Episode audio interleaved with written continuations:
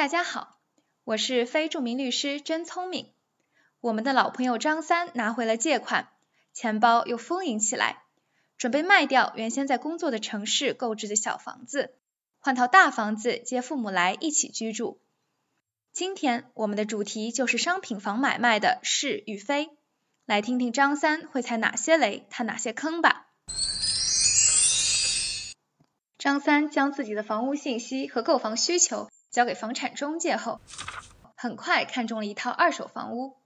卖家是一位着急卖房筹钱的中年人。张三和中年人很快达成了初步的买卖意向。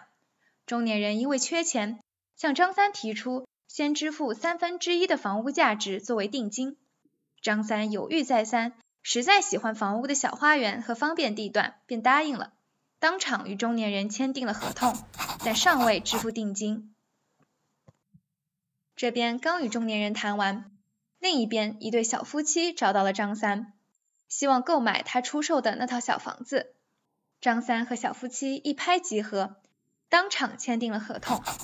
夫妻俩支付了百分之十五的定金，约定一月以内付清所有价款。双方将购房合同上传到了房屋管理部门网站。张三正在努力清算自己名下财产。以支付大房子那三分之一的定金时，那中年人对他是一天三通电话，三催四请，反复敦促他支付定金，否则就要告他违约。就在张三被催得心烦气躁之际，他的朋友张五听说他近日在买房，便把新开盘、马上要建成的楼盘介绍给他。这个楼盘不仅地段优、房子新，有一个很大的阳台，而且因为现价比二手房便宜很多。张三一下子心动了，前往咨询，却被礼貌的告知自己没有购房资格。明明自己名下唯一的房子已经卖出了，怎么会没有购房资格呢？嗯。就在这时，中年人又打来了电话，催促张三交付定金。其实这个中年人是生意失利，急需钱还债。他也不是一棵树上吊死，而是广撒网。像张三这样签了合同的，少说有五六个。他每日三餐的给他们打电话，希望能尽快收到定金，解自己的燃眉之急。只是因定金数额巨大，还没有一人真正落下定金。张三一方面想拒绝中年人选择新楼盘，一方面又不知道自己的购房资格问题如何解决，陷入了两难境地。以上就是张三房屋买卖的是与非了。该如何解决他遇到的两难境地呢？接下来就进入甄律师的小课堂时间。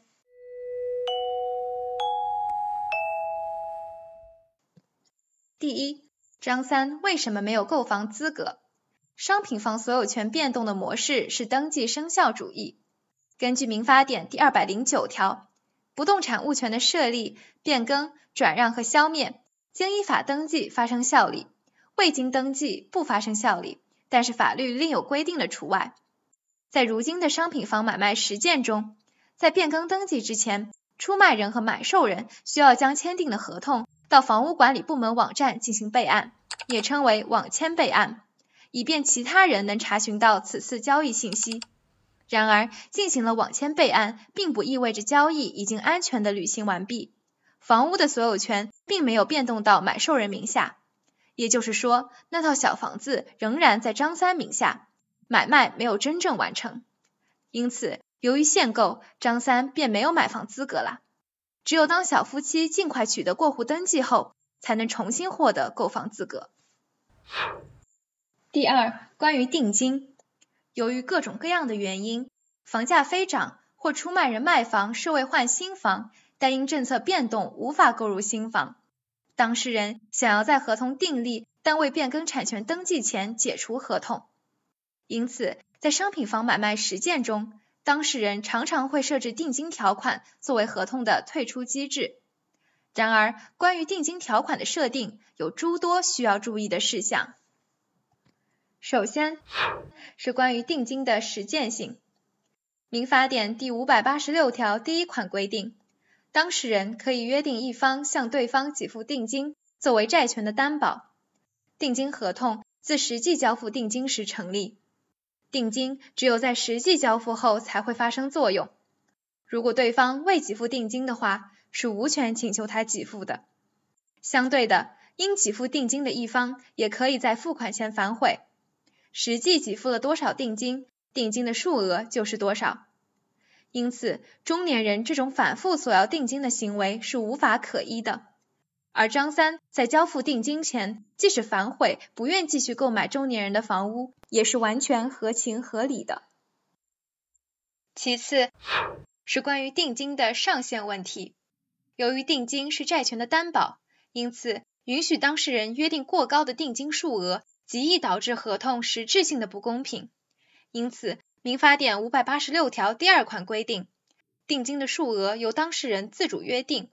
但是不得超过主合同标的额的百分之二十，超过部分不产生定金的效力。所以，请注意约定数额不要超过法定上限。像中年人那样索要巨额定金的行为是不可取的。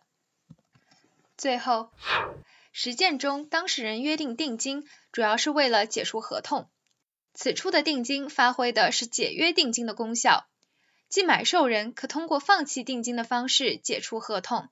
出卖人可通过向买受人返还双倍定金的方式解除合同，此种约定方式与我国民法典的任意性规范并不相符。民法典第五百八十七条规定，给付定金的一方不履行债务，或者履行债务不符合约定，致使不能实现合同目的的，无权请求返还定金；收受定金的一方不履行债务，或者履行债务不符合约定，致使不能实现合同目的的。应当双倍返还定金。民法典的规定将定金看作当事人对损害赔偿额的预定，并没有赋予当事人放弃定金或返还双倍定金就能解除合同的权利。因此，要想实现这样的效果，当事人必须仔细在合同中约定解约定金的罚则，不能只写定金了事。即买受人可以通过放弃定金的方式解除合同。出卖人可以通过返还双倍定金的方式解除合同。另外，作为律师，我希望再提醒张三以及各位，在房屋预售交易中，在建房屋无法登记。为保护买受人的交易安全，法律特设预告登记制度予以信赖保护，使得买受人的债权获得了物权般的对视效力。根据民法典第二百二十一条。当事人签订买卖房屋的协议，或者签订其他不动产物权的协议，为保障将来实现物权，按照约定可以向登记机构申请预告登记。预告登记后，未经预告登记的权利人同意处分该不动产的，不发生物权效力。预告登记后，债权消灭或者自能够进行不动产登记之日起九十日内未申请登记的，预告登记失效。买受人需要注意的是，在可以进行登记的时候，需尽快要求开发商配合申请登记，防止预告登记消灭而无法顺利移转房屋产权。希望张三能够顺利买到新房并进行登记，转移房屋产权，与父母团聚。也希望大家能够从中学到一些关于房屋买卖的知识。在未来房子越来越大，生活越来越好的时候，更加便利。今天的节目就到这里结束了，感谢大家的收听，我是真聪明，我们下期再见。